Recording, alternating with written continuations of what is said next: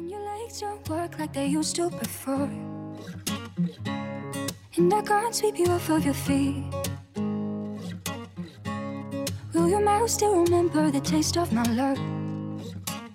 Hi guys, welcome back. 欢迎回到今天这一期的英语口语每日养成。今天这一期节目当中呢，我们会来学习一段非常简短的英文对话，它呢依旧是来自于《摩登家庭》第三季第五集。那么首先的话呢，我们先来听一下。 I'll take you. All right, it's a date. I'll take you. All right, it's a date. 我带你去。好呀，那就这么约定了。I'll take you. All right, it's a date. I'll take you. All right, it's a date. 那么其实呢，在这样一段英文台词当中呢，我们只需要注意一处发音技巧， 就是呢最后这句话的一开头，我们的 it 和 a 放在一起呢，其实可以做一个非常自然的连读。我们呢可以读成 it it it。 Oh, these are fantastic. Why is Manny getting rid of them? He said that they were last season. I used to have a pair like these. I can never find them anymore. Oh, there's an outlet store. They don't have men's size, but I'm sure the biggest size for boys will fit you perfectly. I'll take you. All right, it's a date. Oh, another date. Claire, I heard what happened with the vase, but I don't want you to worry about it. I'm so sorry. I should have told you about that sooner. I just. I have really been shaken by this whole fire thing. You know, life is so fragile. I know, like a vase. You tattled on me? She asked me about it. What was I supposed to do? Why are you making those cruel sounds with your mouth? You don't see it?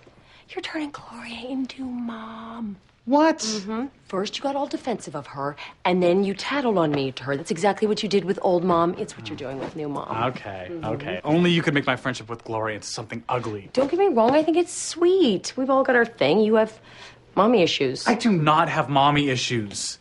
Okay. So I pick you up tomorrow, we go get you your big boy pants, and then we go and get a little ice cream, okay? Perfect.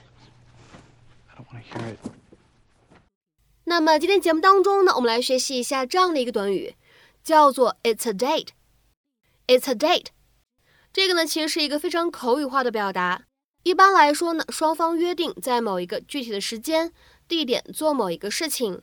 这个短语呢，就在大家把这些见面细节都约定好以后再去说。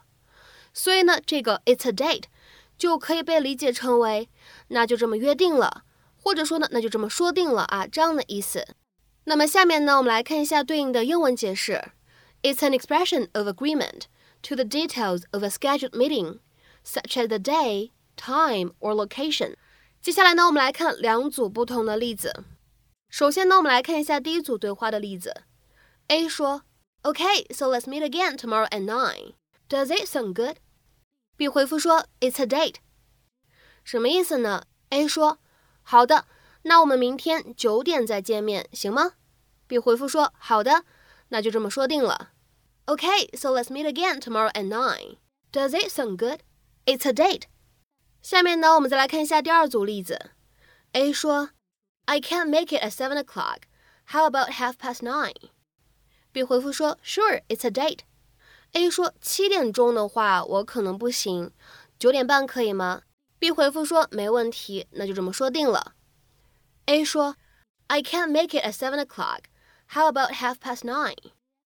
B 回复说：“Sure, it's a date.” 那么下面呢，在今天节目的末尾呢，请各位同学尝试翻译以下这样一段对话，并留言在文章的留言区。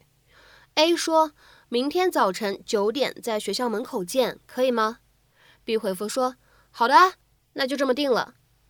”A 说：“明天早晨九点在学校门口见，可以吗？” B 回复说：“好的，那就这么定了。”那么这样一段对话，你会如何去使用我们刚刚讲解过的表达 "It's a date" 来造句呢？期待各位同学的精彩留言。我们今天节目的分享呢，就先暂时告一段落。明天节目当中呢，我们再会，See you。